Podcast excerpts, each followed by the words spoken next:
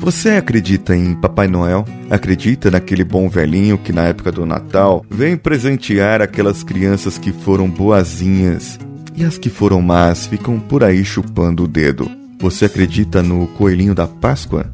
Aquele coelho, sim, que bota ovos de chocolate e espalha pela sua casa para que você ache no dia da Páscoa.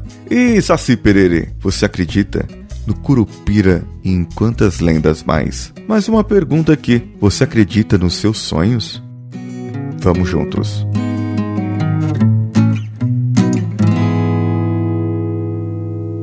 Você está ouvindo Coachcast Brasil a sua dose diária de motivação.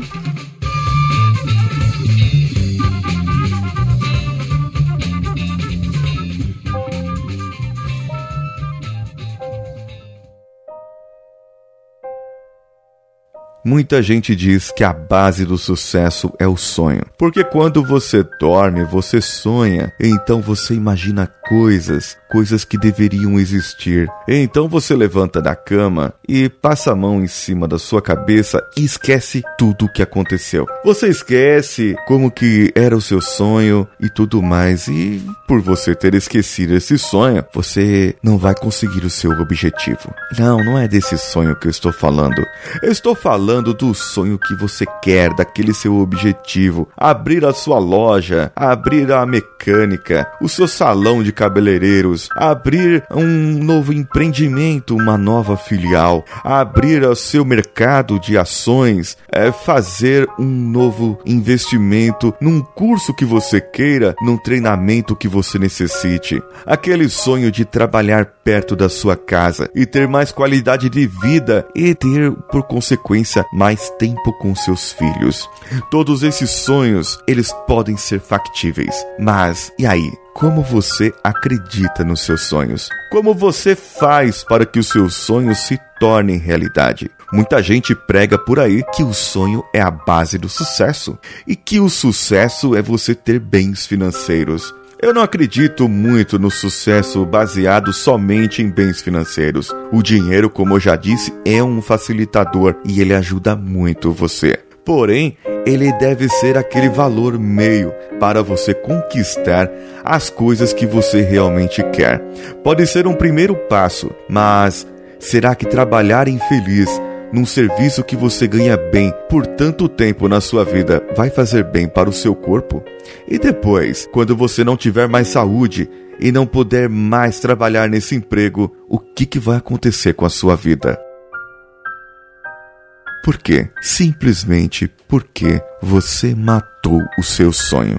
Você deixou de acreditar no seu sonho. Você deixando de acreditar, você deixa de buscar, você deixa de ir atrás, você deixa de fazer o que deveria ser feito.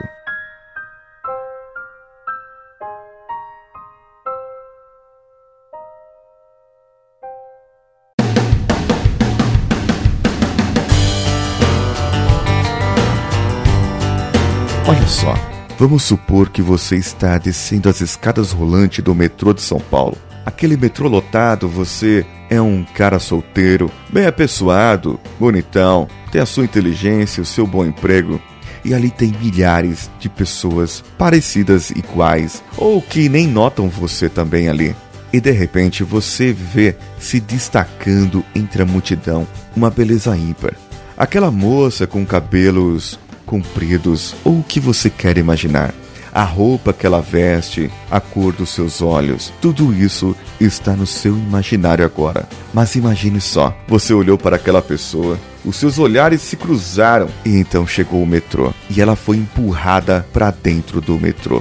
Sabe o que vai acontecer ali? Você simplesmente nunca mais verá aquela pessoa. É impossível, é a probabilidade. Isso é uma probabilidade matemática de um em um milhão. É uma razão. Você, por mais que no outro dia e no outro dia e no outro, você vá àquele metrô, na mesmo vagão, na mesma posição onde ela estava, e fique ali esperando 10 minutos antes, e até 20 minutos depois, provavelmente você nunca mais vai encontrar essa pessoa. E por que eu disse isso? Porque simplesmente você deixou uma oportunidade passar. Simplesmente você não pensou a tempo e aí você diz para você: é porque não era para ser, não era para acontecer, não era para ser daquele jeito. E aí eu te digo: será? Ou foi você que deixou a multidão carregar aquele que poderia ser o amor da sua vida? Aquilo que estaria dentro do seu coração e que participaria do resto da sua vida, do resto da sua história. Isso é o que você faz quando você define uma meta e não busca. Você está deixando a multidão levar. Você está deixando as pessoas que vão contra você levarem a sua meta. Você está deixando as pessoas pegarem a sua meta, enfiar no bolso e levar para bem longe. Provavelmente você não vai conseguir. Por quê? Porque você simplesmente vai dar a desculpa e dizer: "Não era para ser assim. Eu não queria tanto assim." Ah, também tem outra pessoa que precisava mais do que eu e você vai deixar passar. Você simplesmente vai fazer com que outra pessoa obtenha o que você quis. E aí você vai olhar e vai falar: é porque aquela pessoa é uma exceção. É porque aquele camarada é um ponto fora da curva. E por que não foi você a exceção? E por que não foi você o ponto fora da curva? Porque você desistiu da sua meta tem uma coisa que você pode desistir. Isso nunca será lembrado como desistência, e sim como replanejamento. À medida que você planeja algo e define a sua meta, não importa o que aconteça no meio, você pode mudar o seu planejamento desde que a sua meta continue sendo o seu alvo. E voltando no exemplo do metrô, pode ser que mesmo que você corresse, você não ia alcançar. Mas eu quero te dizer uma coisa já que está escrito nas estrelas que é para você conseguir isso, que é para você obter essa meta, entre no próximo trem, mas vá na mesma porta e no mesmo vagão que ela estava e olhe em cada estação. Tenha certeza que ela vai estar esperando por você lá.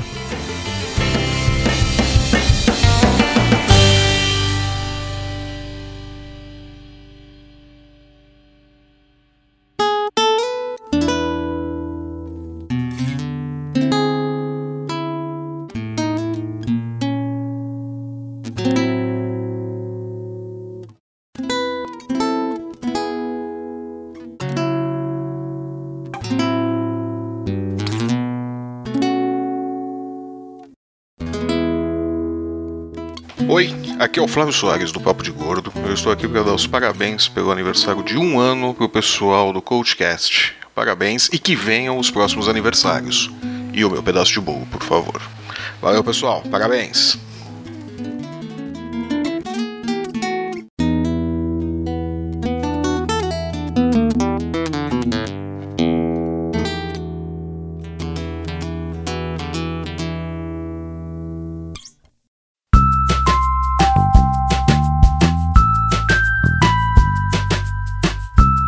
Mande o seu comentário lá no nosso site coachcast.com.br ou para o nosso e-mail contato arroba coachcast.com.br. Procure-nos nas redes sociais pelo Coachcast BR, no Facebook, Facebook Groups, Instagram, Twitter e procure-nos no Telegram, o nosso grupo telegram.me barra coachcast. Também tem os meus contatos pessoais. Procure pelo Decanhota em qualquer rede social, inclusive lá no Telegram, apesar que o meu Facebook é o paulo.cesar. Eu sou Paulinho Siqueira, um abraço e vamos juntos.